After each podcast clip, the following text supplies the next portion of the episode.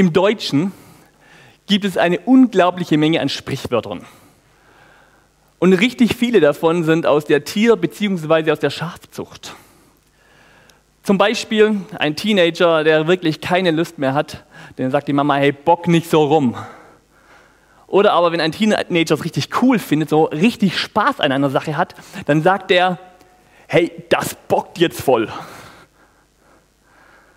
Wenn jemand so richtig ein ganz lieber ist, der niemand, keiner Mücke was zu Leide tut, dann nennen wir ihn, ach, ist ein Lammfrommer. Wenn aber einer daherkommt, so lammfromm, aber in Wirklichkeit üble Absichten hat, dann sagen wir, das ist ein Wolf im Schafspelz. Einen der coolsten Sprüche finde ich, den einen Löwen interessiert es nicht, was Schafe über ihn denken.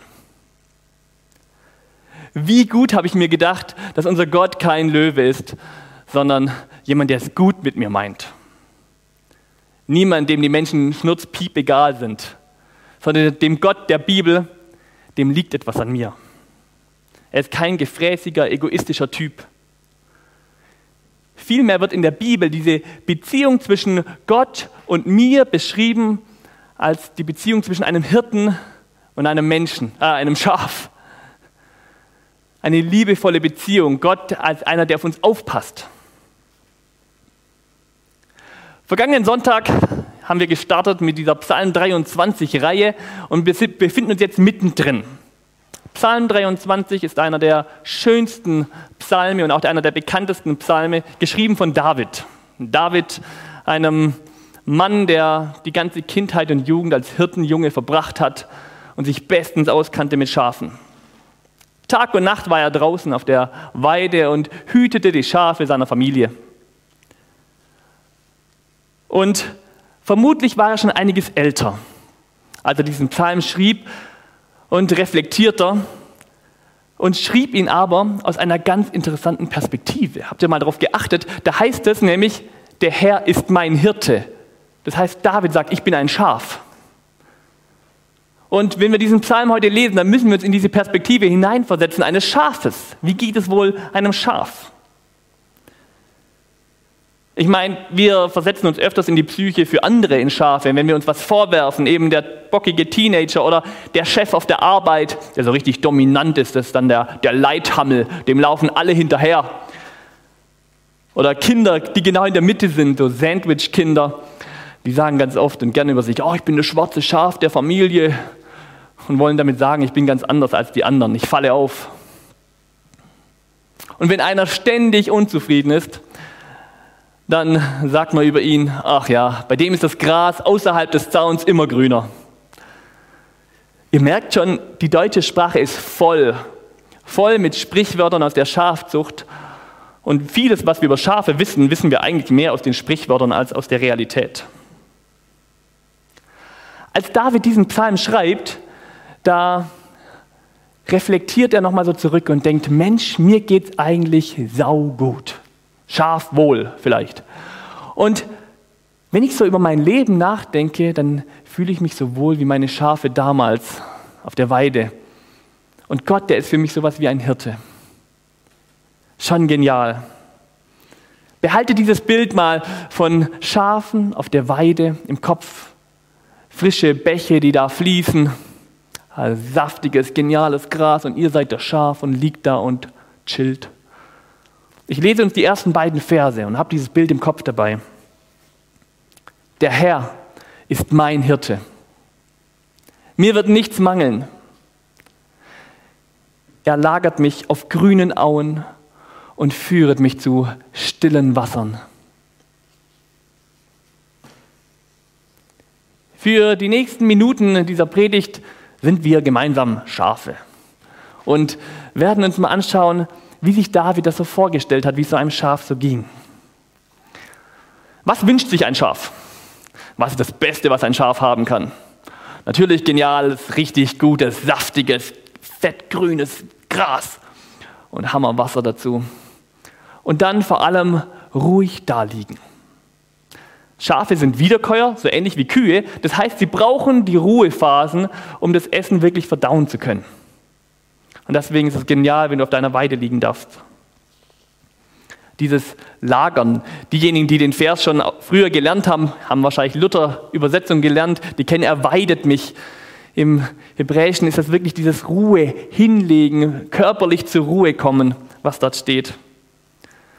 Und ich habe dann interessanterweise gedacht, naja, mal gucken, was man da so rausfinden kann und bin zu unserem Schäfer in Schöneich gegangen, dem Herrn Holzapfel und seinem Sohn, falls die zuhören, herzliche Grüße, und habe mal gefragt, wie ist denn das so mit den Schafen? Und die haben mir manches bestätigt und vieles erklärt und das ist hochinteressant.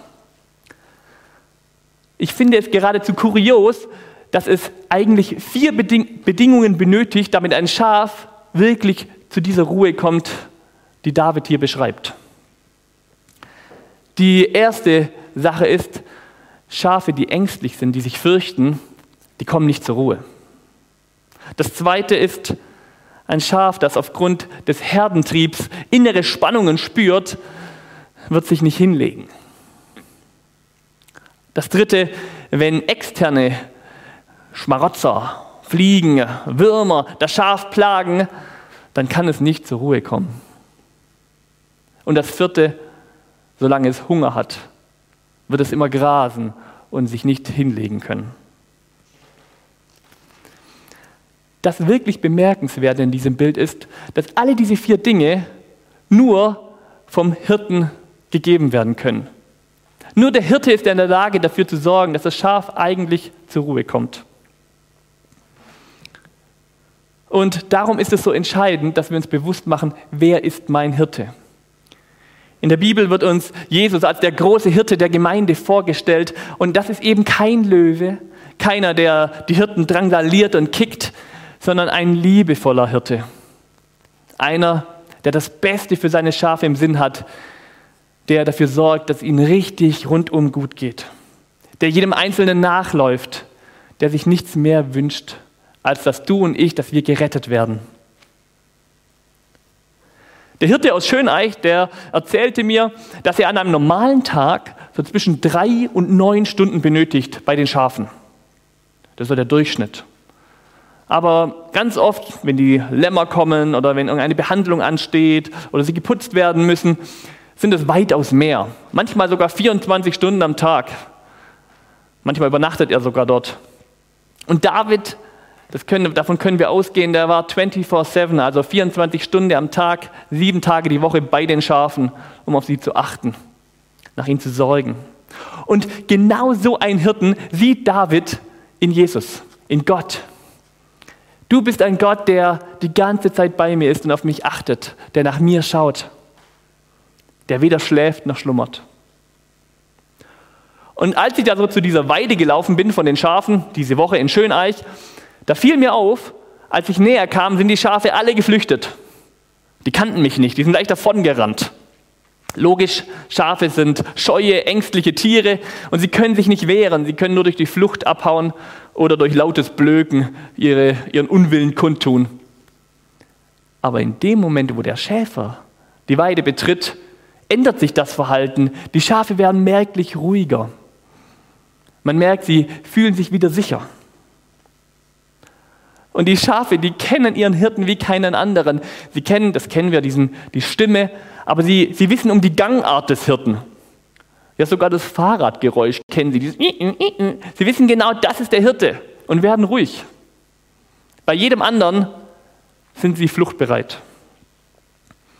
Und im Leben eines Christen ist es ganz genauso, weil ich weiß, dass Jesus Christus bei mir ist und mein Herr ist kann ich entspannt und ruhig in die Zukunft schauen. Ich weiß, mein Hirte wacht über mich. Und das Leben, das ist so launisch, so wechselseitig. Immer wieder kommen Querschüsse.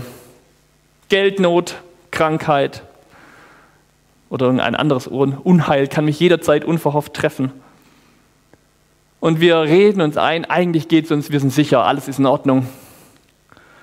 Und wir versuchen, uns an irgendwas zu klammern. Die Corona-Krise hat uns ganz klar gezeigt, Mensch, so sicher sind wir gar nicht. Es kann immer was kommen. Es ist ein fataler Trugschluss, sich in Sicherheit zu wiegen.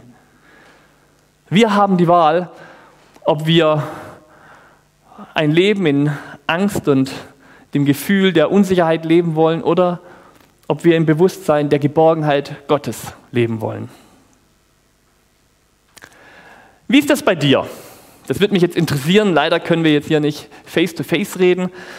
Aber bei den meisten löst etwas Unbekanntes oder etwas Ungewohntes so eine Schreckreaktion aus. Uh, was Neues. Oder Mist, da könnte jetzt irgendwas Komisches auf mich zukommen. Und die meisten von uns Menschen reagieren auf einer dieser zwei Arten. Entweder laut blöken wie die Schafe oder schnell wegrennen. Das sind so die typischen zwei Reaktionen. Doch dann, wenn wir mittendrin sind, abhauen zu wollen, dann wird uns plötzlich was bewusst. Dann kommt, geht in den Kopf und sagt, halt, stopp! Gott ist ja genau gerade hier. Und wenn wir uns der Gegenwart Gottes bewusst werden, so wie die Schafe sich bewusst werden, der Hirte ist ja jetzt gerade da, dann erscheint die Situation in einem neuen Licht und wir sind auf einmal in der Lage, zur Ruhe zu kommen was vorher nicht möglich gewesen wäre. Dann wird uns klar, Gott sitzt im Regiment. Er leitet diese Herde. Ich selbst habe das schon unzählige Male erlebt. Vielleicht hast du es auch schon mal so erlebt. Ich finde es hochspannend. Da kommt einer und maßt sich an, eine Entscheidung zu treffen, die mich direkt tangiert. Und dann reg ich mich auf. Im ersten Moment bin ich vielleicht sauer, vielleicht auch verletzt. Das war jetzt echt nicht nett von dem. Und dann werde ich wütend. Da grummelt und gärt es so in mir, wie beim Schaf so ein Wurm und boah, ich weiß nicht, was ich tun soll. Und wenn ich nicht aufpasse, schreibe ich eine böse Mail, wer weiß. Doch in dem Moment, wo ich mir klar mache, dass ich gerade in der Gegenwart Gottes bin, kann ich ruhig werden. Und es kommt dann gänzlich unerwartet. Ich habe das schon wirklich oft erleben dürfen, wie ich einfach nur da stand und sage, ich kann nichts tun. Und dann hilft mir oft einfach nur ein lautes Gebet. Ich sage, Herr, ich komme nicht weiter, es regt mich auf, ich weiß nicht, was ich tun soll, aber ich gebe es ab. Nimm du es. Kümmer du dich bitte drum. Ich will es wirklich loswerden. Und das Faszinierende ist, er tut es dann auch. Oft auf eine andere Weise, als ich das vielleicht gerne erwartet hätte. Aber er tut es. Und bei mir, in meinem Leben, kehrt auf einmal Ruhe ein. Erst wenn ich mir dieser Gegenwart Gottes bewusst bin, kann ich diese Macht der Angst brechen. Gehen Angst und Unsicherheit zurück. Denn der Geist Gottes hat uns einen Geist, denn, Gott hat uns einen Geist der Furchtsamkeit gegeben. Nicht einen Geist der Furchtsamkeit gegeben, sondern der Kraft und der Liebe und der Besonnenheit. Der Geist Gottes hat die Kraft meine Furcht in Ruhe zu verwandeln. Ein zweiter Grund, warum diese Schafe nicht zur Ruhe kommen können, ist der Herdentrieb. Herde, Schafe sind super spannend, die haben innere Rangkämpfe. Das ist abhängig vom Alter und von der Kraft der Tiere, aber die Schafe, die haben eine richtige Rangordnung. Und solange die nicht geklärt ist, ist eine richtige Spannung spürbar in der ganzen Herde. Bei den Hühnern, da spricht man von Hackordnung. Die kennen wir, ne? Und bei den Schafen, da ist es die Stoßordnung. Denn in dem Moment, wo diese Regelung noch nicht klar ist, senken die angehenden Leithammel oder die weisen Muttertiere die Hörner oder die, den Kopf und rennen auf die anderen zu und stoßen sie in die Seite. Und sie machen das immer dann, wenn ein anderes Schaf sich an einen Platz legt, wo zum Beispiel gerade Schatten ist, ein richtig schöner Platz. Oder gutes Gras da ist und jemand anders frisst an dem guten Gras dann äh, wird man unbarmherzig von der Seite angestoßen, wenn man nicht acht gibt. Und so stellt sich irgendwann eine Stoßordnung ein. Das eigentliche Fatale daran ist, dass derjenige, der ständig stoßen will und stoßen muss, nie zur Ruhe kommt, denn er muss ja ständig schauen, oh, wer legt sich wieder auf meinen Platz? Wer frisst gerade am Gras, was ich eigentlich gern hätte? Wem geht es gerade gut? Und dadurch sind sie ständig in einer Hab-Acht-Stellung. Und auch hier ist wieder äußerst interessant, dass in dem Moment, wo der Hirte die Weide betritt, die Schafe zur Ruhe kommen. In dem Moment, wo sich bewusst werden, der Hirte ist da, verändert sich die Dynamik. da hören diese Rangeleien auf. Und in den meisten Fällen kehrt eine totale Entspannung ein. Erst jetzt können die Schafe zur Ruhe kommen.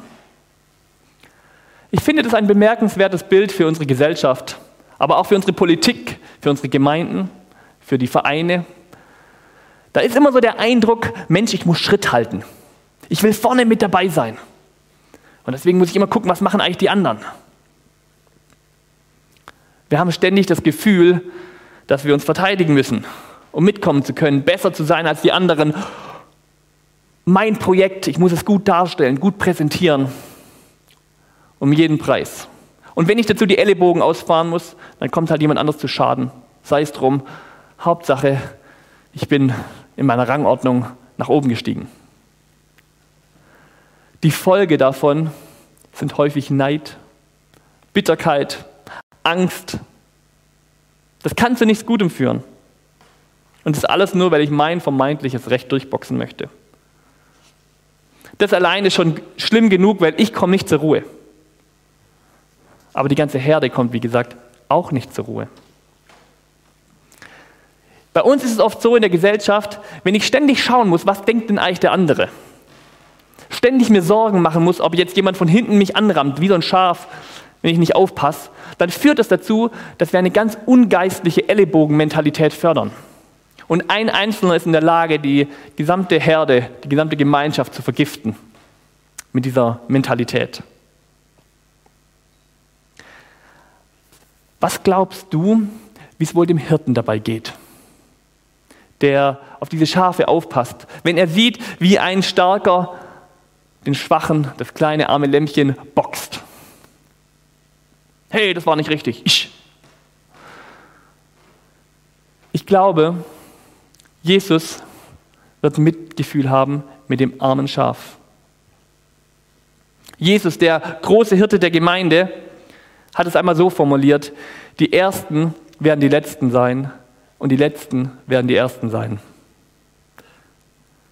Jesus fühlt ganz besonders mit dem armen Schwachen und seine, sein Mitgefühl gilt nicht in allererster Linie dem Dominanten und dem Lautesten, sondern den Armen und Schwachen. So wie jeder gute Hirte Mitgefühl hat mit dem schwachen Schaf, das herumgestoßen wird. Und darum finde ich es so wichtig festzustellen, dass dieser Streit aufhört in dem Moment, wo sich die Schafe bewusst werden, der Hirte ist anwesend. Denn es ist bei uns ganz genauso. In dem Moment, wo ich meinen Kopf wegdrehe von meinem Nachbarn zu Gott, kann ich nicht gleichzeitig auf den anderen schauen. Das geht nicht. Mein Kopf dreht sich zu Gott. Und in dem Moment, wo ich das tue und mir dieser, bewusst, dieser äh, Gegenwart Gottes bewusst werde, hören Eifersüchteleien und Konkurrenzkämpfe auch bei uns auf. Wenn ich meine Augen auf Jesus richte, drehe ich meinen Kopf weg von den Leuten und erst dann komme ich zur Ruhe. Erst dann erlebe ich echten Frieden. Ein drittes, warum die Schafe nicht zur Ruhe kommen, sind die äußeren Einflüsse. Es gibt Läuse, wusste ich auch nicht, die werden so groß, also richtig so daumendick fast, so richtig fette Dinger und die krabbeln auf den Schafen. Aber auch Würmer und andere Parasiten und Schmarotzer heften sich an die Schafe und treiben sie in die Kirre. Der Hirte meinte, ich habe gefragt, woran erkennt man denn so ein Schaf? Also woher weiß ich, ob das jetzt befallen ist? Da sagt er, das siehst du sofort. Alle liegen ruhig da, aber das eine, das legt sich nicht hin. Das bockt und kratzt und macht und hüpft. Und dann weiß ich genau, da muss ich danach gucken. Und früher war es so, da hat man immer wieder die Schafe gewaschen. Hier in Schöneich, die Alten wissen das, da gibt es ein Waldstück, das nennt sich Schafwäschwaldstück, also Schafwäsche-Waldstück. Da hat man die Schafe hingeführt und gewaschen, regelmäßig. Alle ein bis zwei, immer wieder regelmäßig. Heute macht man alle ein bis zwei Jahre so eine Chemikalie drauf, reibt die ein und das hält die, das Ungeziefer weg. Auch in unserem Leben ist es so, dass wir Parasiten haben. Die kennen wir. Das sind so, so nervige Dinge, die mich echt stören. Reibereien, Enttäuschungen, Konflikte, Unannehmlichkeiten, die saugen an meiner Lebensenergie und wenn es zu viele werden, dann komme ich aus dem Gleichgewicht. Und wenn es noch mehr werden, dann werde ich närrisch, dann werde ich, dann werde ich verrückt wie die Schafe, die sich kratzen und reiben und nicht mehr wissen, was sie tun sollen. Da wäre es doch praktisch, wenn wir auch so ein Schorfwäschwaldstück hätten, wo wir hingehen können und uns regelmäßig waschen können. Oder so, eine, so ein Öl zum Einreiben. Und dann geht es mir besser. Gibt es sowas? Wenn du dein Leben mit Jesus lebst, dann lautet die klare Antwort, ja, das gibt es. Wann immer in der Bibel vom Heiligen Geist gesprochen wird, ist ganz oft dabei eine, eine Salbung, wie ein Öl, zum Beispiel wenn David gesalbt wird und den Heiligen Geist erhält. Und in dieser Form ist auch der Heilige Geist ein Schutz für uns. Die Gegenwart des Heiligen Geistes wirkt aktiv in mein Leben hinein. Er macht mir Gottes Gegenwart bewusst, gibt mir Gelassenheit, Ruhe, Frieden, Ausgeglichenheit, stärkt mich, gibt mir die Kraft, die ich brauche. Und ganz besonders dann, wenn ich nicht mehr dazu in der Lage bin, wenn ich nicht mehr weiß, was ich tun und sagen soll, wenn ich wie so ein Schaf verrückt werde, da heißt es hier in der Bibel, in Römer 8, dass der Heilige Geist für uns vor Gott eintritt mit unaussprechlichen Seufzern, wenn wir selbst nicht mehr wissen, was wir beten sollen. Der Heilige Geist ist sowas wie ein Schorfwäschwaldstück, den wir dringend brauchen in unserem Leben. Und wenn du merkst, dass du mit deinem Latein am Ende bist, wenn du nicht mehr weiterkommst und dich fragst, Mensch, was soll ich tun, dann lauf damit zu Gott. Lass nicht zu, dass die Würmer mehr werden in dir und sich wie einnisten und sich ausbreiten und dir Schmerzen bereiten, sondern lauf damit zu Jesus. Bring es ihm. Ich tue das, wie gesagt, indem ich einfach nur sage, Herr Jesus, nimm das. Ich gebe es ab. Und wir müssen es auch wirklich tun. So oft, vielleicht kennst du das, nehmen wir was und sagen, Gott nimm es, aber eigentlich behalte ich es im Herzen. Aber Jesus möchte, dass wir es ihm abgeben, dass wir es ihm ganz geben. Und er wird sich darum kümmern. Noch eine letzte Sache, die nötig ist, damit Schafe wirklich zur Ruhe kommen. Und das kennen wir auch, wenn es richtig hungrig ist. Oh, meine Kinder, die können schreien, wenn, hungrig, wenn sie Hunger haben. Oh, Hunger. Und Schafen geht es genauso. Die blöken, die brauchen gutes, saftiges Gras. Ein Key-Factor für gute Schafzucht ist das Weideland. Je besser, je saftiger, je grüner, je dicker und reichhaltiger dieses Gras ist, desto besser wird meine Herde gedeihen. Denn wenn die Schafe alles haben, was sie brauchen, dann haben sie mehr Zeit, sich hinzulegen und auszuruhen. Sie sind ja Wiederkäuer, sie brauchen das. Wenn aber ein Schaf das nicht hat, dann hüpft es von einem Fleck zum nächsten, zieht an irgendwelchen Gräsern, zupft und macht und reißt dran rum und wird nicht wirklich satt. Das Zeug hilft nicht und es ist ständig auf den Beinen. Es braucht viel Energie, um ständig irgendwelche Gräser zu zupfen, aber es wird nicht satt. Es bleibt unruhig, es bleibt hungrig. Und es vegetiert nur so vor sich hin. Bei uns Menschen ist es oft ganz genauso. Anstatt uns am guten, saftigen Gras zu orientieren, nehmen wir oft so Fastfood, so Billigfutter, Dinge, die uns nicht satt machen. Und die Bibel sagt uns, Gott hat einen Hunger in unser Herz hineingelegt einen Hunger nach ihm, den nur er füllen kann. Aber wir, wir nehmen oft so minderwertiges Essen und darum bleibt unser Herz leer. Wir behalten eine Sehnsucht. Da ist einer, der ist vielleicht, dem ist es, der versucht sein Herz zu stillen mit Karriere und Geld. Der sagt sich, Mensch, wenn ich nur die und die Position inne habe oder das und das Geld verdiene, dann werde ich endlich mich hinlegen können, dann werde ich Ruhe haben dann werde ich genießen und mein Herz wird voll sein und ah, ich werde, ich werde einfach nur glücklich sein. Und dann kommt er an diesen Punkt und stellt fest, mein Herz ist noch ganz genauso hungrig wie vorher. Nein, es ist sogar noch hungriger geworden, weil es diese ganze Zeit mein Herz nicht gestillt worden ist. Wieder ein anderer hofft, dass seine Familie, dass Kinder sein Herz stillen und dann dieser eine Erbe, der muss einmal alles erben, der soll da, meine Kinder sind mein Ein und alles. Aber auch Kinder sind nicht in der Lage, mein Herz so zu füllen, wie wir es für unser Leben brauchen. Sie gehen irgendwann wieder aus dem Haus.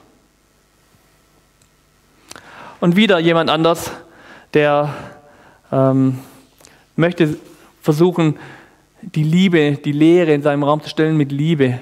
Er sucht nach Partnerschaften und stellt fest, Mensch, dieser eine Partner, der kann mir genau das geben. Und kurzzeitig fühle ich mich richtig als passt alles.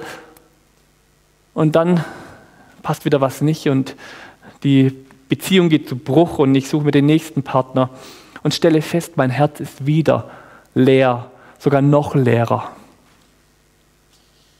Was wir wirklich brauchen, ist saftiges, hochwertiges, qualitatives, gutes Futter, damit wir zur Ruhe kommen können. So wie Schafe jeden Tag gutes Weideland und Wasser brauchen, so benötigen wir Gottes Wort täglich. Gottes Wort wird uns als die Bibel beschrieben. Die Bibel ist nämlich Gottes Wort. Die Bibel ist nicht nur eine Sammlung aufgeschriebener Worte und toller Geschichten, sondern die Bibel ist, weil sie Gottes Wort ist, in der Lage, mein Leben zu verändern und Leben zu spenden. Jesus Christus spricht, der Mensch lebt nicht vom Brot allein, sondern von einem jeglichen Wort, das durch den Mund Gottes geht. Ich bin täglich angewiesen auf dieses Wort Gottes. Ich brauche es und ich habe das unzählige Mal erlebt. Ich weiß nicht, wie es mit deiner stillen Zeit ausschaut. Bei mir ist das so, wenn ich morgen stille Zeit mache, dann merke ich einen Unterschied für den Tag. Wenn ich mir die Zeit nehme, auf Gott und sein Wort zu hören, bekomme ich eine Ruhe, eine Gelassenheit in die Situationen hinein, in meinen Alltag hinein. Aber wenn ich es nicht tue, dann merke ich diesen Unterschied. David sagt in diesem Vers, dass Gott in seinem Leben so wie ein guter Hirte ist. Der möchte, dass die Schafe zur Ruhe kommen, der sie mit allem versorgt, was sie brauchen. Ein Hirte, der in der Lage ist, uns zur Ruhe zu führen. Er lagert mich auf grünen Auen, er führt mich zu stillen Wassern. Was hindert dich in deinem Leben, wirklich zur Ruhe zu kommen? Mach's doch wie David, der über die Weide schaut und die Schafe sieht, der das grüne, saftige Gras sieht.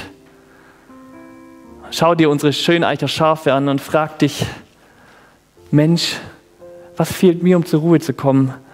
Gott hat mir doch alles hingelegt, was ich brauche. Gott meint so unendlich gut mit mir. Nimm dir kurz ein paar Sekunden und ich schließe gleich mit einem Gebet.